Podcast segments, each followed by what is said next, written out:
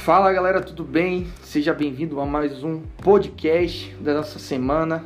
E hoje a gente está aqui com a presença de um cara que é o cara dos caras, um dos maiores pastores de todos os tempos que a rede de jovens já teve, da videira de Salvador, um que, que hoje tá quase um Noé da vida, tamanha barba.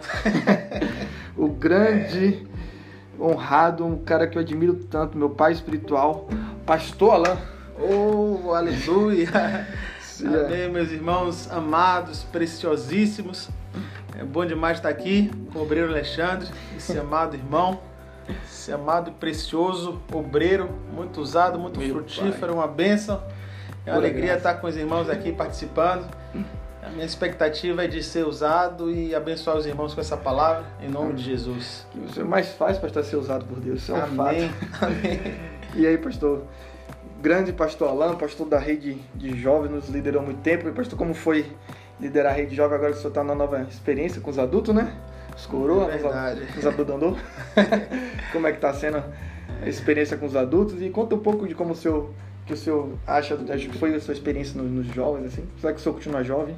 É, se liderar jovem é, é, é, bom demais, né, irmãos? A gente, pelo fato da gente ter sido jovem, eu sou jovem, como o Alexandre falou, e, e assim, a gente sabe que tem muita coisa que é específica do jovem, né?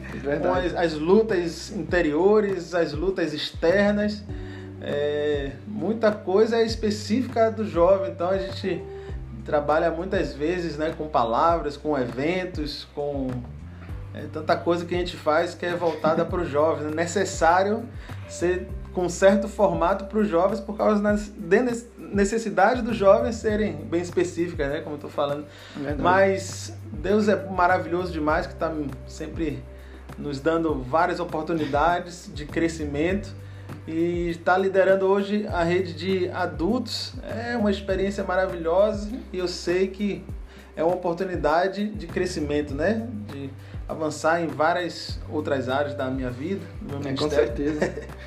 uma, uma, pergunta que eu acho que, que, que, a gente sempre se faz. O senhor, agora que o senhor está na rede adulta, o senhor sente que o senhor está ficando velho? é, isso aí é inevitável, né? É inevitável. A gente sente isso mesmo, inevitavelmente. A gente parece que está envelhecendo os de uma transição de uma rede para outra, parece que são 10 anos que se passaram, meu pai. Agora tem que conduzir os coroas, mas é, aquilo que a gente tem ouvido falar, né? O mover tá na mão dos jovens, mas a sabedoria tá com os adultos. É verdade, é verdade. Então, isso também é inegável, né, irmãos? Então, a gente saber, isso é honra, né? A gente tem que ter olhos para ver. Né? Que quem viveu mais, quem teve mais experiências na vida, tem muito a nos acrescentar, né? Então, a gente tem que dar honra a quem tem honra e a gente sabe que os coroas têm muito a nos acrescentar. o, o senhor estava com mover, agora você está com sabedoria, né? A é sabedoria que conduz o mover. Aleluia, é verdade. Boa então, essa palavra. Libera um pouco dessa sabedoria aí, pastor. O senhor tava, estava conversando aqui antes né, de começar, né, da palavra que o senhor está queimando no seu coração, né? Consciente da presença, né? Que coisa assim, poderosa. Fala um pouco disso, pastor, que tem queimado o seu coração. Libera um pouco dessa sabedoria poderosa aí para nós jovens. Amém, amém. Que o Senhor me dê essa graça. É, então, irmãos, essa palavra tem estado no meu coração né, durante essa semana. É, o obreiro Alexandre me desafiou a estar compartilhando algo com vocês. E essa questão de estar consciente da presença é o que tem queimado muito no meu coração. Né? Porque uma coisa é nós sabermos que é, o Senhor está conosco, né? Nós nascemos de novo, nós temos a presença de Deus na nossa vida. Uma coisa é saber disso na teoria. Outra coisa é vivenciar essa presença, estando consciente dela na prática do nosso dia a dia. Então, sem dúvida alguma, essa é a vontade de Deus para nós. A vontade de Deus é que a gente viva consciente dessa presença em todos os momentos da nossa vida, né? Que a gente esteja é, sensível a essa presença, voltado para essa presença, focado nessa presença. Né? Então, essa é a vontade de Deus para nós, irmãos, e nós temos essa presença. Né? Então, estava meditando em algo muito poderoso. Né? Os irmãos sabem que no Antigo Testamento, né, só para introduzir, no Antigo Testamento, no Antigo Testamento, irmãos, é, quando Deus olhava para a terra, a nação mais poderosa, mais santa, na verdade, sabe, que existia era a nação de Israel. Né? Nessa nação de Israel, a cidade mais santa que existia era Jerusalém, né? porque lá estava a presença. Né? Em Jerusalém, o local mais santo era o templo, né? o monte onde existia o templo, né? porque lá estava a presença. Nesse templo né, existia o átrio, né? O santo lugar e o santo dos santos. O lugar mais santo que tinha era o santo dos santos, não é verdade? Nossa. Então, porque lá tinha presença, né? lá tinha algo especial que era a arca da aliança, que aponta justamente para essa presença, né? aponta para o Senhor Jesus. A presença de Deus se manifestava ali na arca da aliança. E Deus estava me mostrando algo muito poderoso, irmãos, que é essa presença em nós é o que nos faz santos né, é o que nos faz diferente de tudo. Né? Os irmãos sabem que essa palavra santo, né, ao contrário do que muitos é, entendem por isso, né, entendem muitas vezes como ausência né, de, de pecado. Né, ou, ou quanto mais você consegue vencer um pecado, mais santo é, mas não é esse o conceito profundo da palavra de Deus a respeito de sermos santos. Né? Então, ser santo é mais até do que ser separado. Na verdade, é você ser diferente de tudo que é comum. Nossa. Né? Ser, ser diferente de tudo que é comum, isso é o conceito correto da palavra de Deus de ser santo. É diferente de tudo que é comum. Então, é, nós sabemos que diferente de tudo que é comum, somente o Senhor é. Somente Deus é santo. Somente Ele é assim. Sabe? Pela sua muita graça Sabe, o Senhor nos fez participantes dessa santidade de que maneira? Habitando em nós. Nós hoje carregamos a presença daquele que é diferente de tudo, está em nós hoje. Né? E é isso que nos santifica, é isso que nos faz santo, é isso que nos faz diferente, sabe, de tudo que é comum.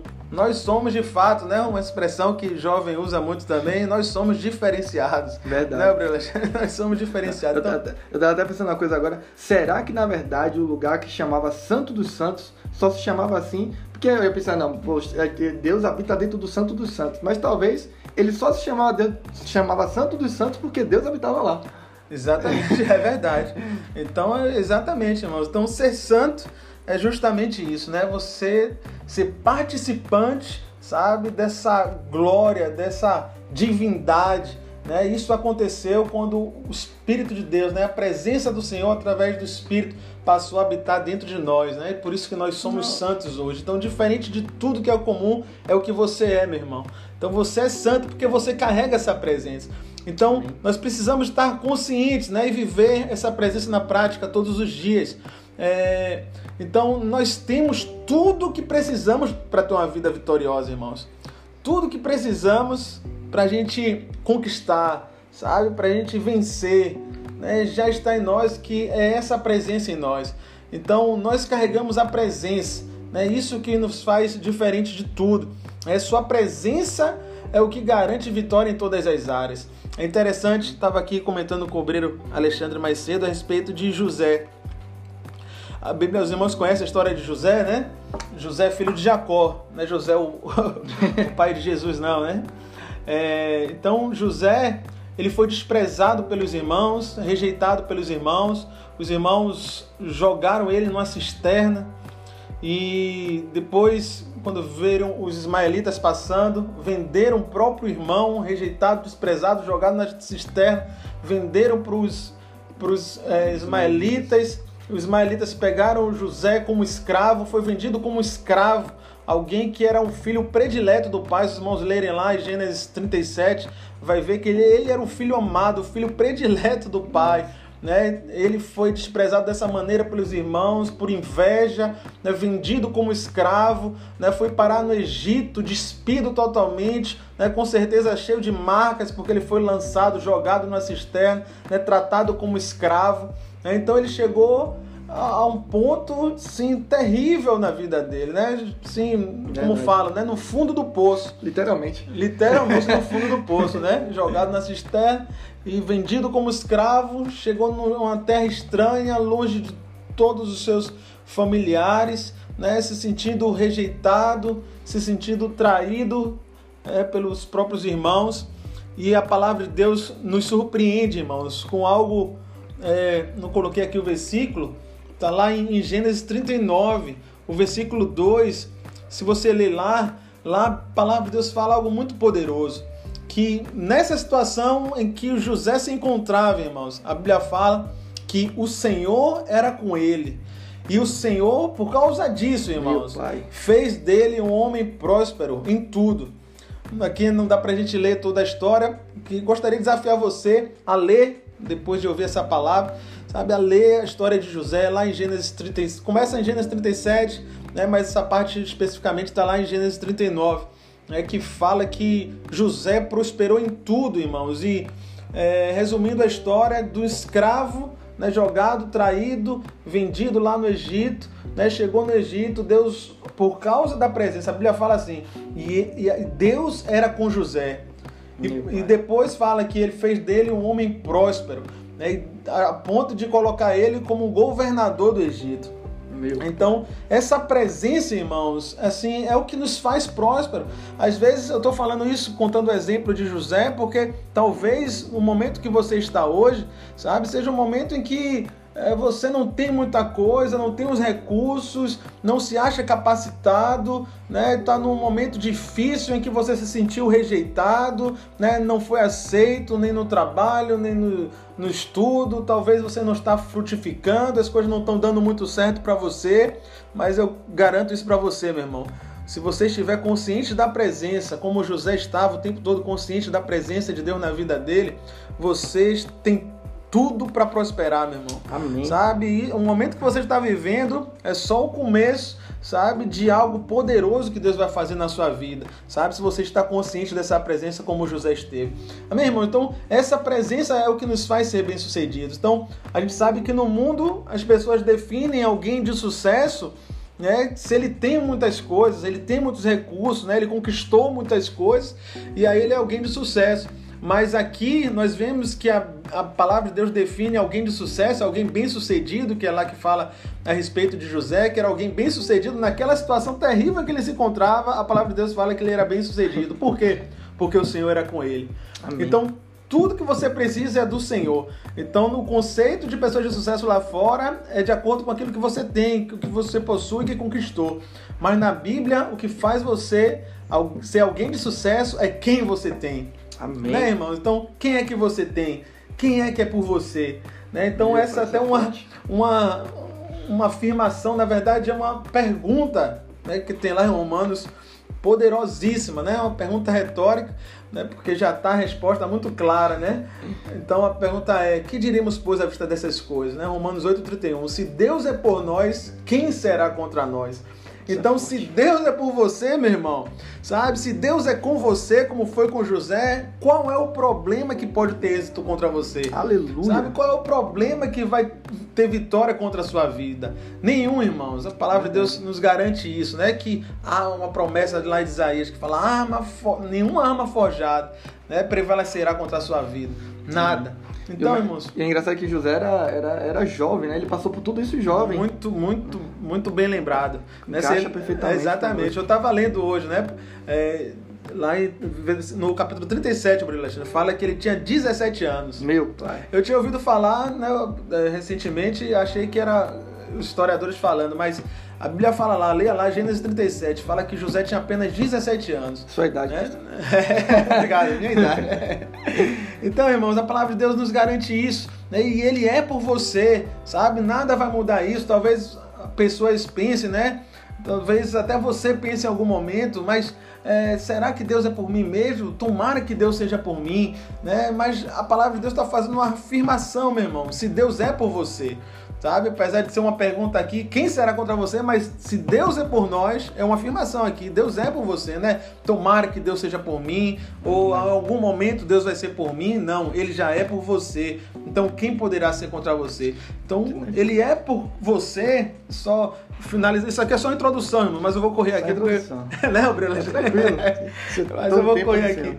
Acho que, e o melhor de tudo é a gente saber que Deus está no nosso time, né? Deus não está contra a gente. Deus Exatamente. Tá, o que eu acho, eu acho engraçado porque a gente ouve tanto esses versículos que às vezes cai, no, cai num, num padrão que a gente não entende mais a importância, né? A gente tem que configurar um pouquinho mais eles, né? Aí fala, não adianta falar, mas se Deus é por vós, quem será contra vós? Né? Então a, a ideia é entender assim, Deus está no seu time. Deus não está contra você. Porque se Deus estivesse contra você, você deveria desistir da batalha, porque não tem como você vencer contra Deus. Agora, se Deus é por você, como é que você vai perder a batalha? Como é que você vai perder né, o que você tem? Justamente, exatamente. Eu, eu, eu tava lembrando do, de quando a gente jogava bola, quando. É, até aqui mesmo, na, na célula, a gente jogava bola, na hora de separar o time, a gente sempre pegava os melhores, porque se esse estiver no meu time, quem é que vai ganhar? É, exatamente. Ninguém me escolhia, mas tudo bem. Escolhi só o pastor lá, que era o rei do, dos babinhos ah, aqui. Nada. Meu rendimento caiu quando eu tô ficando velho. então, irmãos, é exatamente isso. Deus ele não é contra você, sabe? Isso te foi garantido, nos foi garantido, irmãos, por causa da obra da cruz, sabe? A obra do Calvário, a obra consumada. Os irmãos sabem, sabe, que quando Jesus morreu naquela cruz, a palavra de Deus fala que o véu foi rasgado de cima a baixo. Sabe o que é o véu, irmãos? O véu era o lugar que separava o santo lugar do santo dos santos, irmãos. Olha só que poderoso isso. E a Bíblia fala que o véu foi rasgado através do corpo de Jesus, através de suas chagas, através de sua morte naquela cruz. O véu foi rasgado de cima a baixo. Ou seja, irmãos, por que de cima a baixo? Esse véu, irmãos, não é uma cortina fina que a gente vê por aí, não. O véu que separava o santo lugar do santo dos santos, onde estava a presença de Deus. Não era esse véu era grosso, era mais ou menos 10 centímetros de espessura esse tecido, né? Algo que a gente nem, nem conhece muito por aí. Era 10 a 15 centímetros de espessura. E a Bíblia fala que foi rasgada de cima a baixo. Por quê, irmãos? Porque foi o próprio Deus que rasgou. Foi o próprio Deus que fez o caminho, que abriu o caminho através do sangue de Jesus, sabe? O caminho para a presença de Deus foi aberto. E agora, irmãos, não somente nós temos acesso à presença de Deus por causa do sangue. Deus que habitava ali, naquele lugar específico, no santo lugar, ele saiu. Por que, que ele saiu? Porque ele foi habitar em mim e em você, meu irmão. Aleluia. Sabe? Então, essa presença que nos foi garantida, que não foi conquista nossa Sabe? Por que, que eu estou falando isso? Porque da obra da cruz, que foi o próprio Deus que rasgou, foi a obra dele. Foi por causa do sacrifício de Jesus que ele nos garantiu essa presença permanente na minha vida e na sua vida, meu irmão. Foi por causa dessa obra, merecimento de Jesus, não é merecimento meu e seu. Amém, irmãos? Então, é, o Breno Alexandre, eu queria aqui colocar rapidamente, né? Essa foi só a introdução, porque o grande problema, irmãos, é que muitas vezes nós não somos conscientes dessa presença, sabe? É nós até ouvimos, entendemos, é, aprendemos a respeito dessa presença de maneira teórica, mas como eu falei, a gente precisa vivenciar isso na prática, consciente dessa presença no dia a dia. Então, é, eu coloquei aqui três coisas somente, irmãos, bem rapidamente, que a gente vai compartilhar né, que nos ajudarão a estar conscientes dessa presença.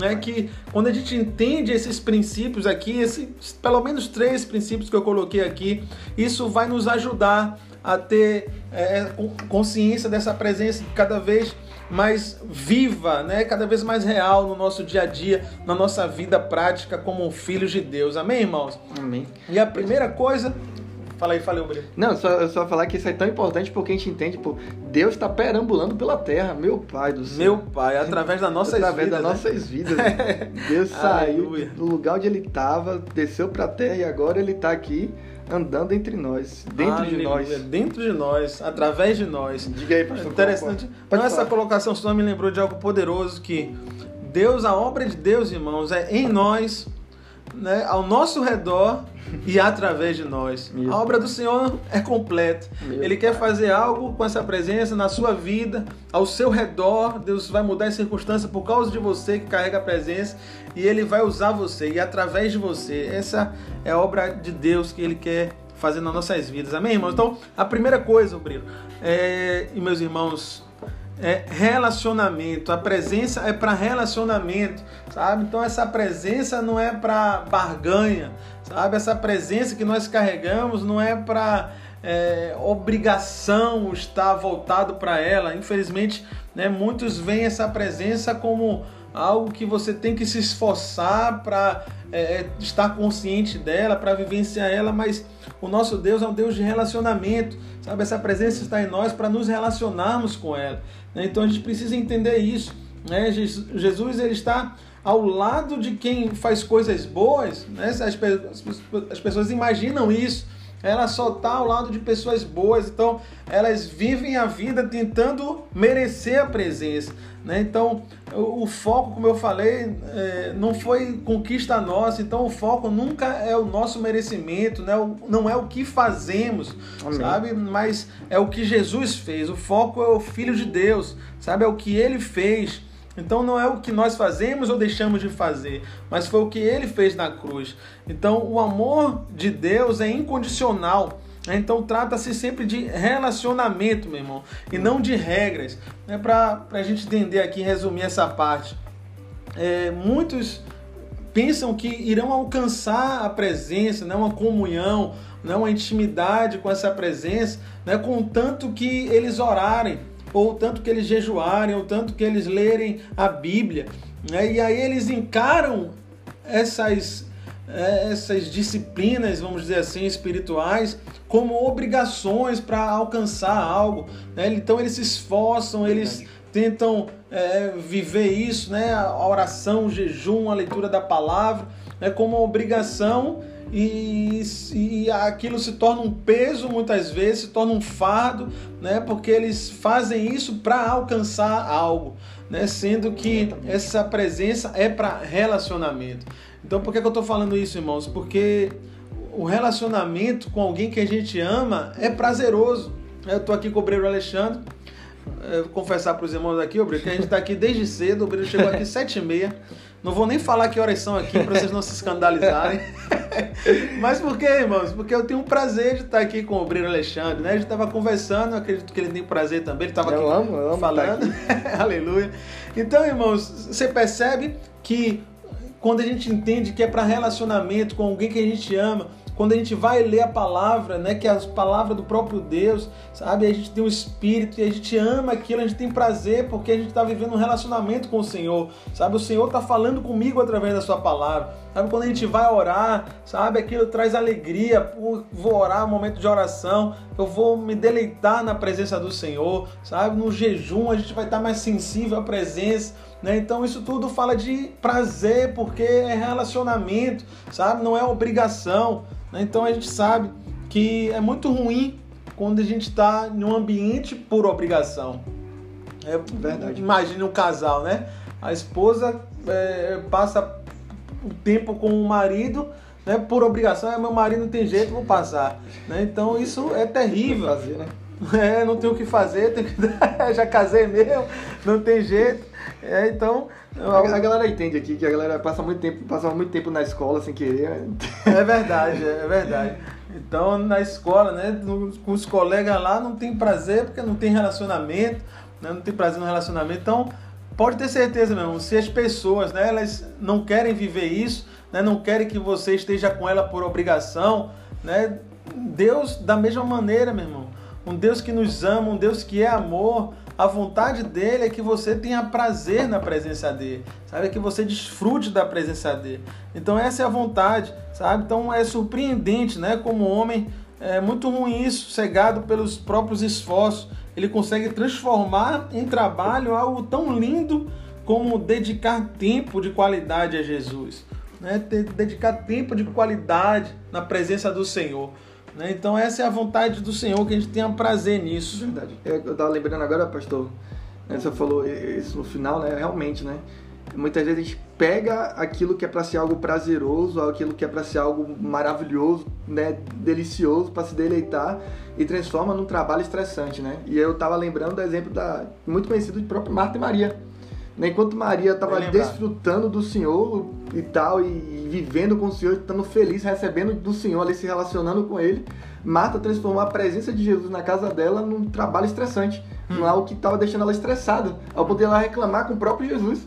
Entendeu? Jesus, que era o motivo de transformar o lugar num ambiente legal, num lugar prazeroso, transformou o ambiente da casa dela naquele momento, porque ela não entendeu o para que era pra, ele estava ali para se relacionar num ambiente de trabalho estressante. Jesus, você vai deixar a Maria aí e tá? tal, eu quero eu preciso trabalhar, arrumar casa, fazer as coisas aqui para o Senhor mesmo. Hum, entendeu? Sendo que Jesus não tinha exigido nada daquilo.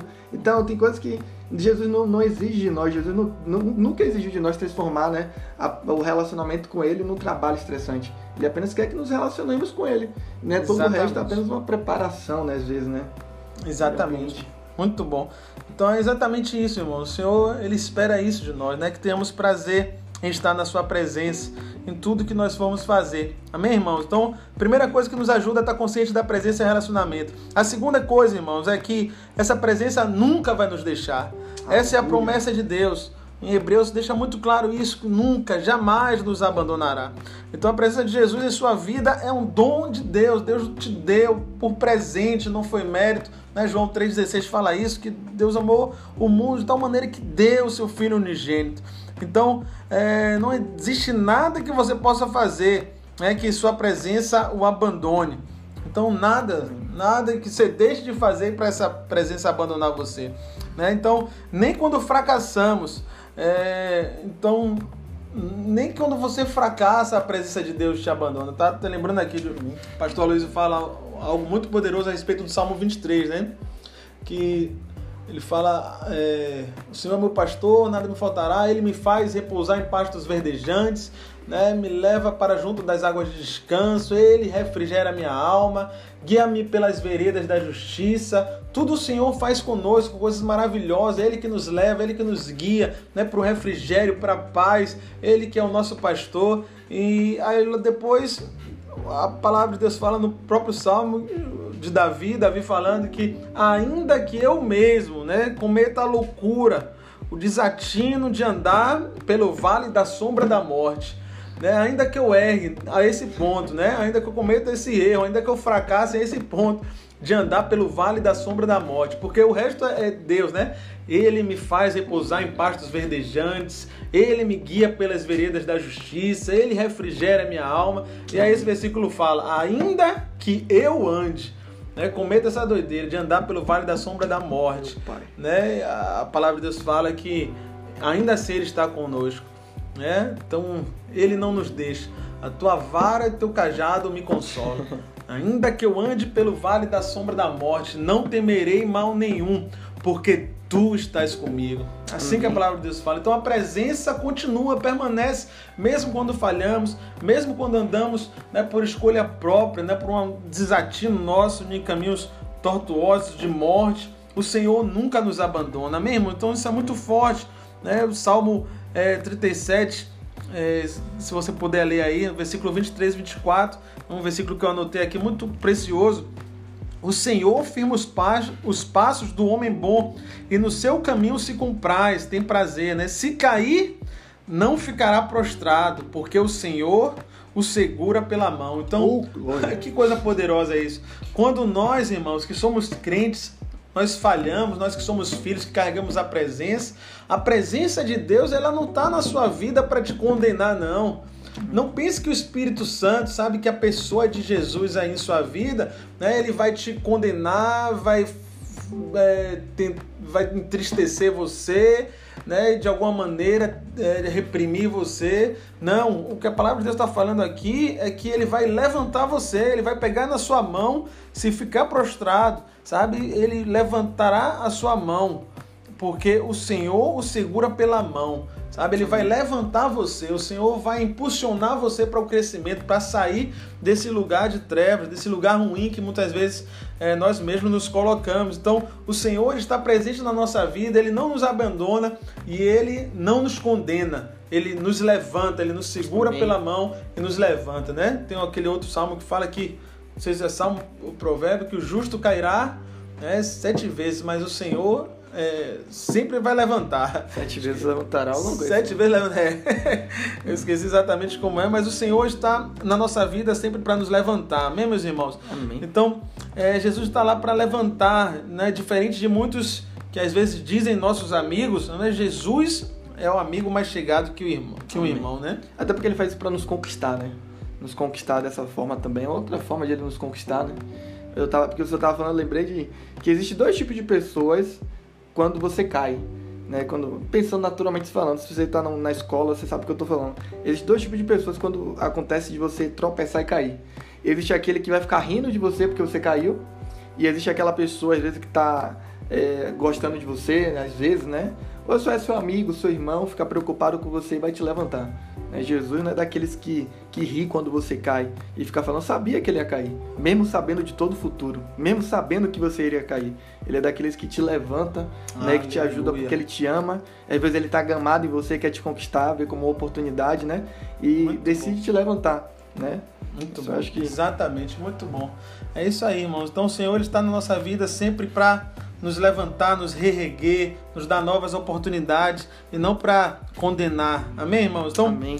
ele Jesus, ele conquistou isso, irmãos. A sua presença foi ele que conquistou, como eu falei né, no tópico anterior sobre ele nunca nos deixar de, na verdade, no, falando sobre relacionamento.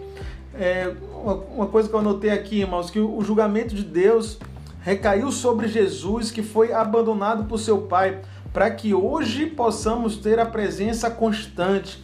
Jesus recebeu nossos pecados e abriu mão da presença de Deus, enquanto nós tomamos a justiça de Jesus e recebemos a presença de Deus que Jesus tivera.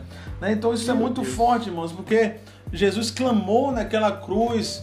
É, meu Deus, foi o único momento, sabe, que ele chamou o Pai de Deus. Os irmãos sabem disso. Né? Jesus clamou Deus meu, Deus meu, né? por que me abandonaste?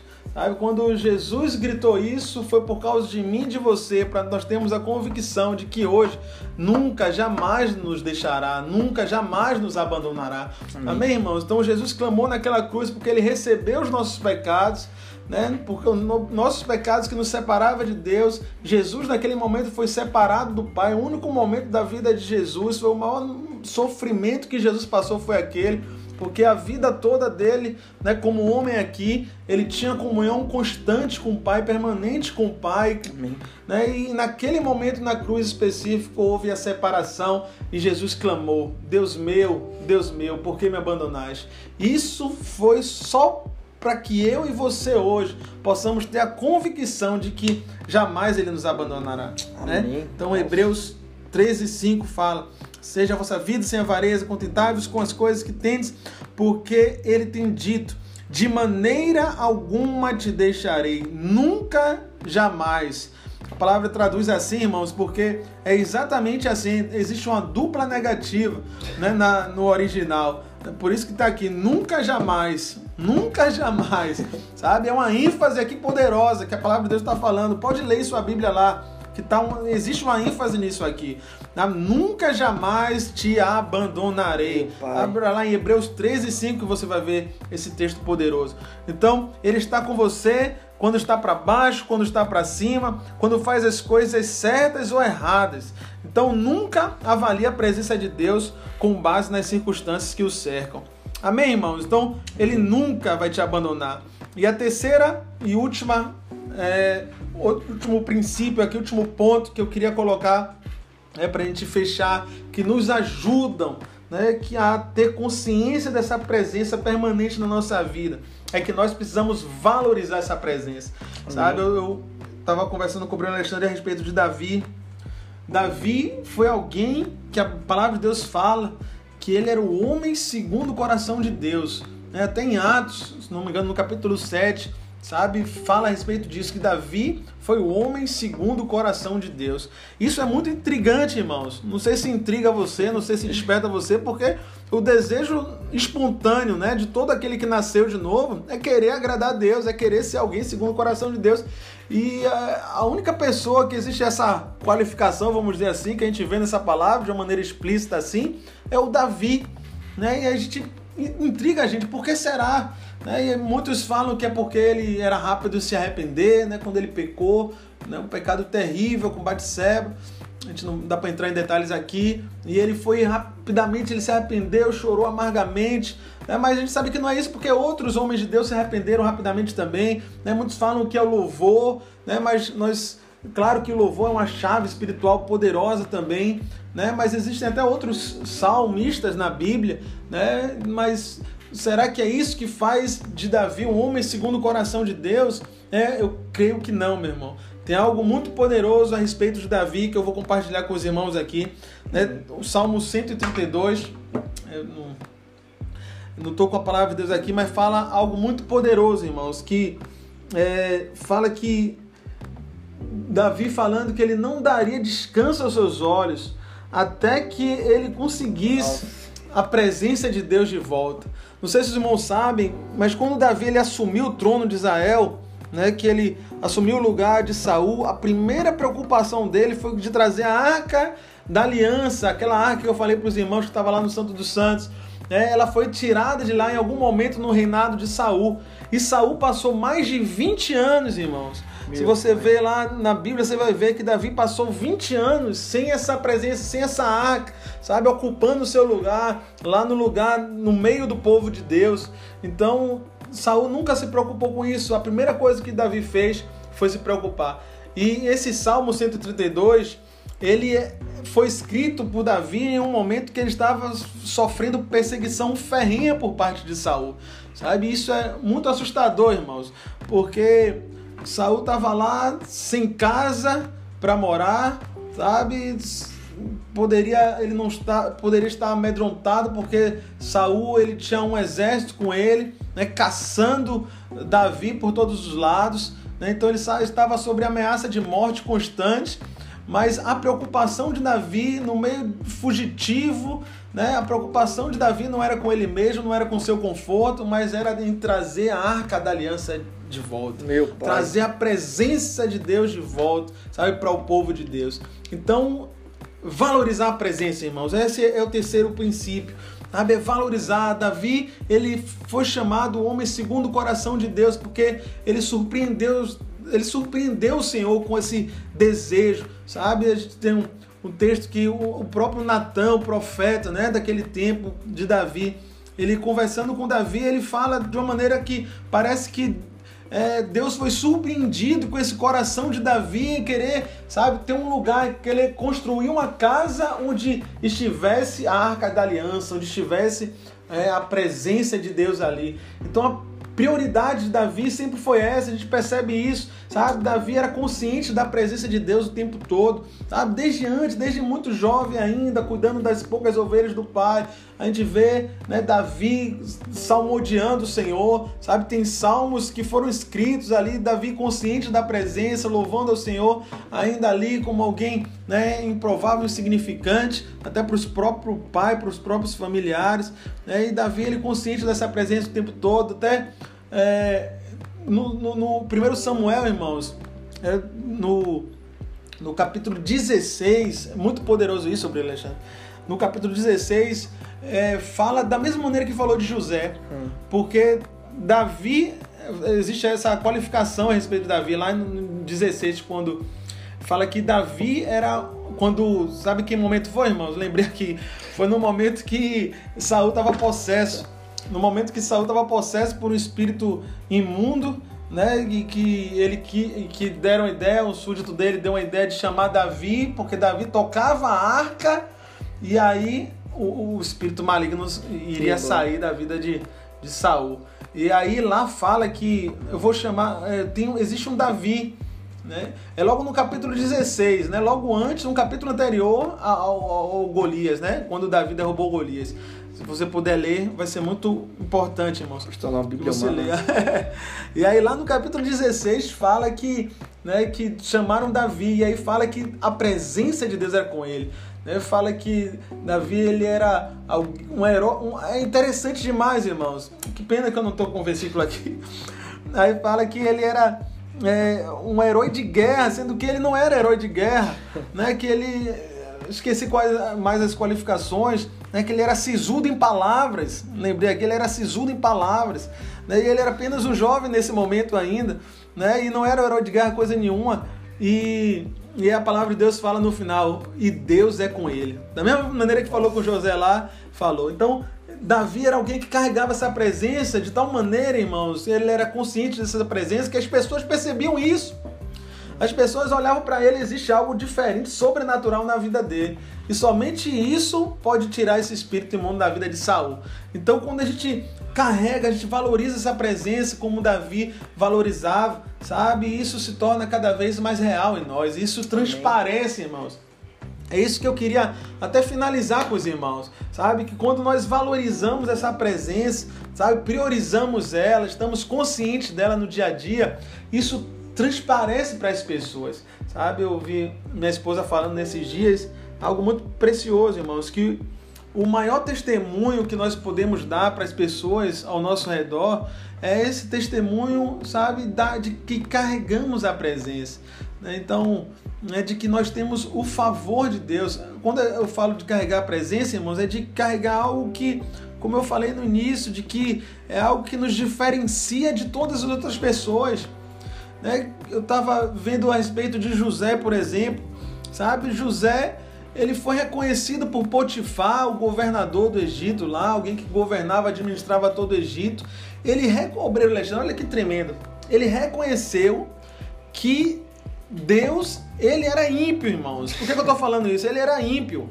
E ele teve um discernimento espiritual, entre aspas, porque ele não era nascido de novo. Com certeza. Ele viu que Deus estava com José. Era uma coisa tão nítida que até o ímpio percebia. Exatamente. Então era algo tão, tão nítida, por quê, Obreiro? Porque eram coisas sobrenaturais que aconteciam através da vida é dele. Só pode, porque ele tinha outros escravos, José era escravo. Mas existiam, o José era um escravo, ele trabalhava, o que, é que ele poderia fazer lá como escravo? Né? Ele poderia plantar lá, trabalhar num plantio lá, numa lavoura, e tudo que ele plantava, todos os outros plantavam. Só que com José, os frutos superabundavam. Cresciam errado. Cresciam. Então, tudo que José fazia, né, tudo que ele colocava as mãos, o negócio prosperava. Por quê? Porque ele era consciente dessa presença. Sabe? Eu estava lendo esses dias a respeito de José, algo tremendo, irmãos. Né, com relação à tentação do pecado, a tentação lá da mulher de Potifar. Os irmãos sabem que a mulher de, de Potifar. O Potifar era um governador, ele era alguém de alto nível, né? Então, muito rico, era administrador de todo o Egito. Os irmãos sabem que o Egito era grande potência na época lá. Era, imagina um, os Estados Unidos hoje era o Egito, né? Então, é, ele era o governador de tudo lá, como se fosse o primeiro-ministro, né, de todo o Egito. Então, Potifar, ele tinha uma esposa que começou a olhar para José, que administrava tudo lá, convivia junto com Potifar, e aí começou a tentar José de todas as maneiras. A palavra de Deus fala que ela, dia a dia, dia após dia, ela ia tentando ele. Então, José, algo muito surpreendente, irmãos. Ele fala, é engraçado, obreiro Alexandre, que não existia lei ainda, a lei não tinha sido dada ainda, Moisés não, não, não tinha vindo ainda, né? E a Bíblia fala que é, que José ele falou com, com, com essa mulher, né? A mulher de Potifar. Eu vou pecar contra Deus. Né? Ele é ia pecar contra Deus, eu vou cometer essa maldade, sabe? E pecar contra Deus. Então ele sabia já que era pecado antes mesmo da lei dizer não adulterarás. É. Já está muito à frente do seu tempo. Exatamente. Por quê? Ele carregava a presença, ele era consciente da presença, ele não pecou porque ele sabia que aquilo ia pecar contra Deus, mesmo sem saber que adultério era pecado, irmão. Olha essa coisa tremenda, né? Ele era consciente dessa presença. Então, essa presença é o que nos faz diferentes, irmãos. Essa presença é o que nos faz prósperos. Essa presença é que nos faz dar um bom testemunho para os de fora, sabe? Essa presença na nossa vida, estar consciente dela, irmãos, é o que nos faz ser um sucesso em tudo, onde nós colocarmos as nossas mãos, vai prosperar. Mas para isso nós precisamos estar conscientes dessa presença, né? Eu estou lembrando de José aqui o tempo todo porque é tremendo.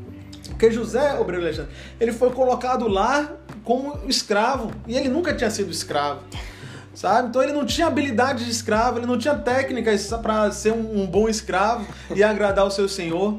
Então ele estava lá sem conexão alguma. A família, o pai, né, que ele Verdade. tinha, né, uma intimidade com o pai que poderia socorrer ele, não tinha ninguém por ele.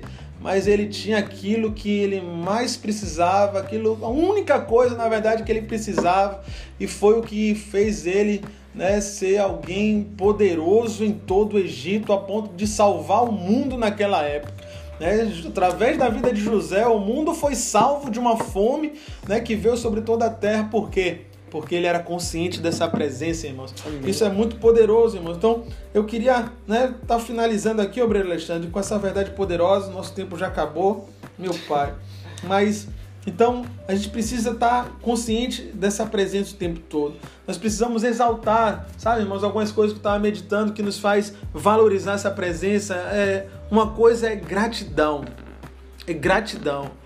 Sabe, quando nós somos gratos, irmãos, a gente está valorizando a presença, sabe? Valorizar, sabe o que é valorizar, né, irmãos? É você aumentar o valor é aumentar o valor. Então, quando nós temos um coração grato a Deus por tudo, nós estamos, sabe, valorizando essa presença. Quando nós valorizamos essa presença, nós nos tornamos mais conscientes dela.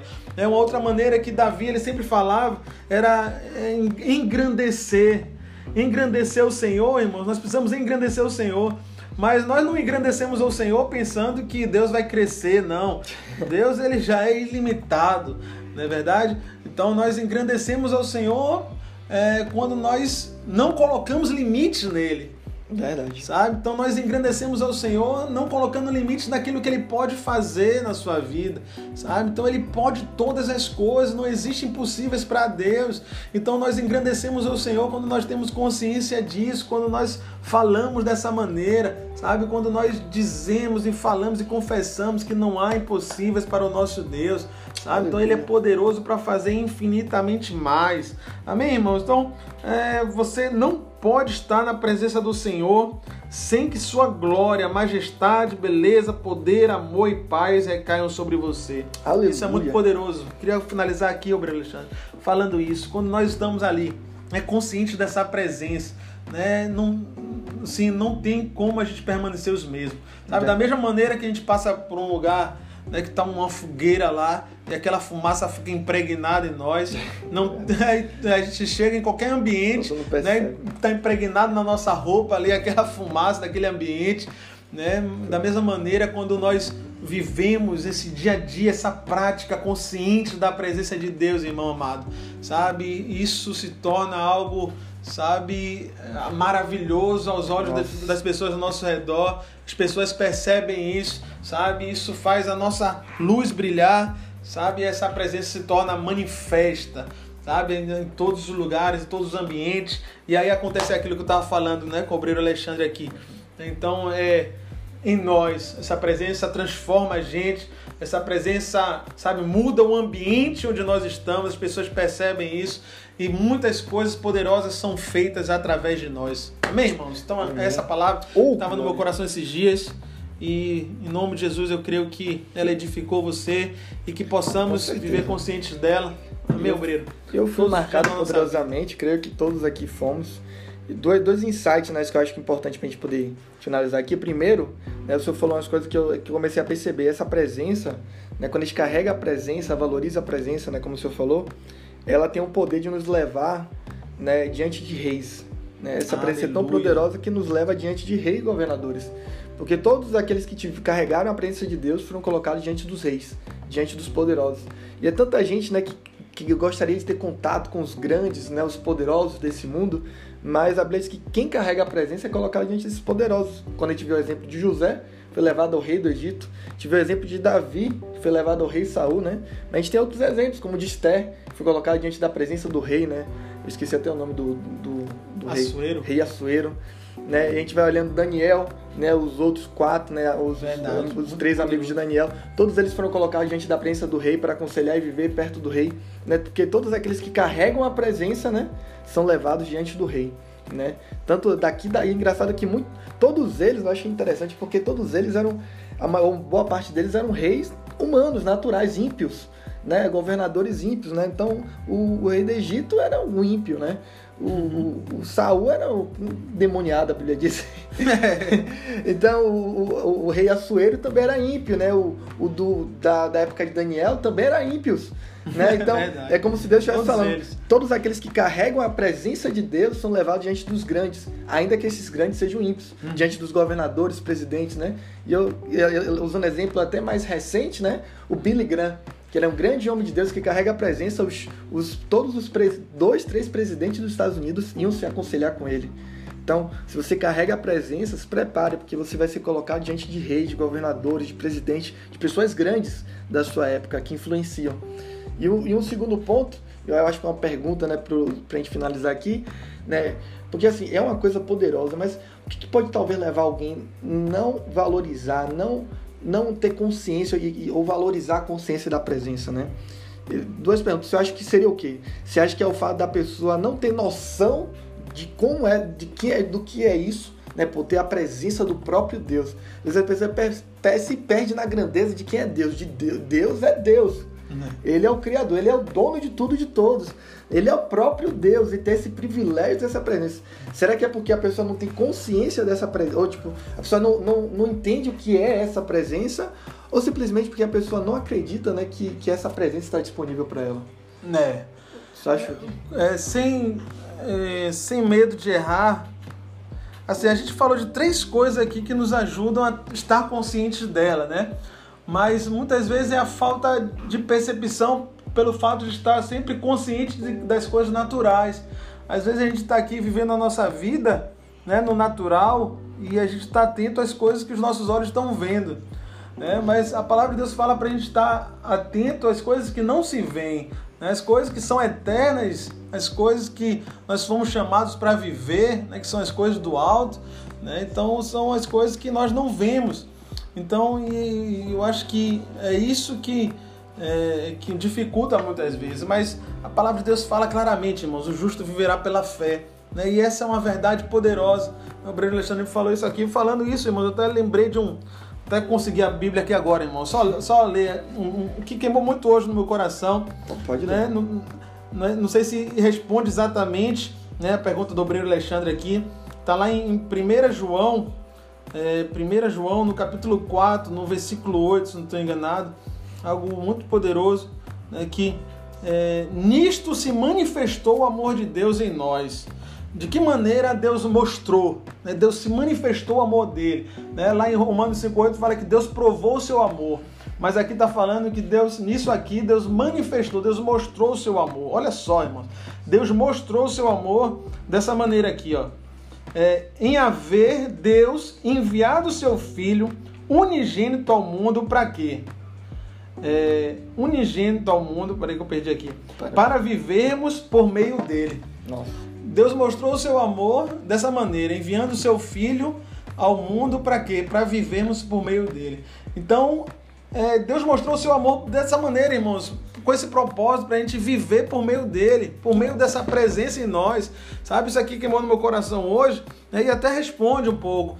Né? Então, que a gente, o Senhor nos chamou para viver dessa maneira, sabe, irmãos? Uhum. É viver por meio de Jesus, por meio da sua graça, por meio da sua presença, porque a sua presença é o que é nosso, né, nossa garantia de sucesso, é nossa garantia de salvação, sabe? É nossa garantia de, sabe, de que nós temos, nós podemos ter esperança hoje.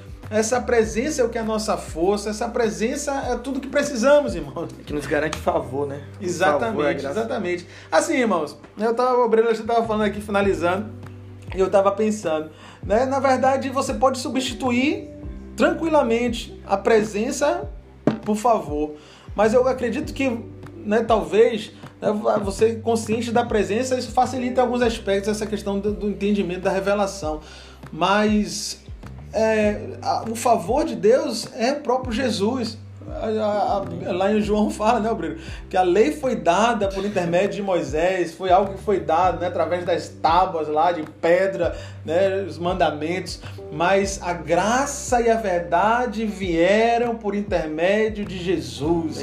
Então, Jesus, através da vida do próprio Jesus, a vida dele é a própria graça. Amém, irmão? Então você está consciente dessa presença, é consciente do favor. É a mesma coisa. Aleluia. Aleluia, irmãos. Espero que você tenha recebido o grande de Deus, grandemente da parte do Senhor. Eu fui muito edificado aqui, eu creio que vocês também. Pra gente finalizar, e agora de finalizar de verdade, a gente tá aprendendo com o pastor Deanes. Vamos, é, como é que a galera faz pra, pra te encontrar, pastor, nas redes sociais aí, quem quiser que seguir o senhor? Seu Instagram, se lembra aí? É, é pr.alan Borges. Ótimo. Ah, é. eu lembrei. Ótimo. Vai estar tá aqui no, no link da descrição. A gente vai estar tá deixando aqui o Instagram. Siga ele lá para ser edificado com palavras poderosas. Lembre-se, o mover está na mão dos jovens, mas a sabedoria está com os, os, mais velhos. Amém. Radicais livres. Vamos para cima, irmãos. Pastor tem muita sabedoria. Então, não deixa de nos seguir aqui no nosso podcast. Segue também nas nossas redes sociais, arroba rede.eclésia, arroba Radicais Livres Salvador. Né? Siga-nos também a rede Valentes, né? que é a rede da Camila que está responsável por produzir né, e está fazendo todo esse trabalho de, de postagem, edição do podcast, um trabalho poderoso.